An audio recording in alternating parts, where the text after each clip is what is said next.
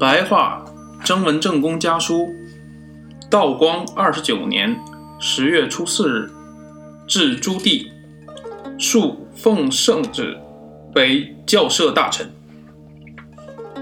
成侯、温府、子侄、季弘四位老弟主下。十月初二日，接到成帝八月二十六日的信，知道一切。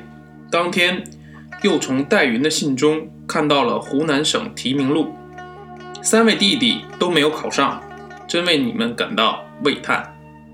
我家历代积德，祖父、父亲、叔父皆孝顺父母，友爱兄弟，仁厚待人，得到回报的应当不止我一个。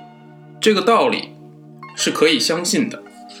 我们家乡从前邓、罗各家官都比较大，他的兄弟子孙。都没有相继而起的人，这又是事实没有定数的一方面。我很讨厌官场的繁文缛节、虚俗虚伪，而对于国计民生并没有补益，只是处在这个位置上，想跳出来也不行。但愿弟弟们稍有进步，家中略微有一点仰视父母的资本，我便想辞官归家，我行我素。现在弟弟们科举考试不得志，而我在这里，公司百忙，万事集中，没有人帮忙。没想到这里，就感觉茫茫大海，看不见岸的感觉。我现在已决定在明年八月请假探亲，后年二月回京，专等家中回信详明指示。今年父亲六十大寿，我竟不能在家叩头祝寿，真是愧疚的无地自容。十月初四日，奉了圣旨，指派我为校摄大臣。顺天午考乡试，于初五、初六考骑马射箭，初七、初八步行射箭，初九、初十祭咏，十一日发榜，十二日向皇上复命。这八天都在考古场内，不能回南。父亲的寿辰，并不能如往年一样办面席宴待客人。然而。我既然已决定明年回家庆寿，那今年在京城即便不请宴，还是和我们家乡重逢衣不中进食的惯例相吻合。家里分送亲戚族人的钱，我怕银子到得太迟，难以换钱，所以前次写信给德六七叔祖，并且办了百褶裙送叔曾祖母。现在廷芳雨还没有动身。大约年底才可到湖南。如果征西六、陈体元两家一定要等到拿到执照才送银子来，那么我家今年就窘迫了。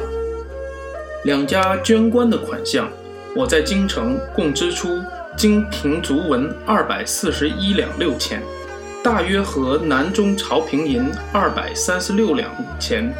他们送钱如果略少几千，家里。不必和他争，因为丁酉之冬没有他的梅陇资助，儿子是万万不能进京城的。明年春天应寄家里用度的钱，请求展以曾、陈两家的捐官款项先用。我上半年只能寄鹿茸，下半年再寄银耳。皇清经解一书，不知道取回没有？如果没有取回，可派专人去取。因这类书，弟弟们略微涉猎一下，便会增长见识，不适宜轻易送给别人。明年小考要送十千，大场又要送十千，这种钱家里有人分领，便是一家祥瑞。但成帝要在省城时张罗这笔钱付给考生，才算及时。京城家里大小平安，季泽儿病了两个月。近日好了，今天已经上学了。季红极结实，声音洪亮非常。仆婢们都好，同乡各家也都平安。周墨林还在我家。张雨农的儿子考试各科都学得很好，但却没有考中。近来又做了几篇文章，精神可嘉可畏。信写的不详细，写完马上去五考场，十二日才回家，其余下次再写。国藩手草。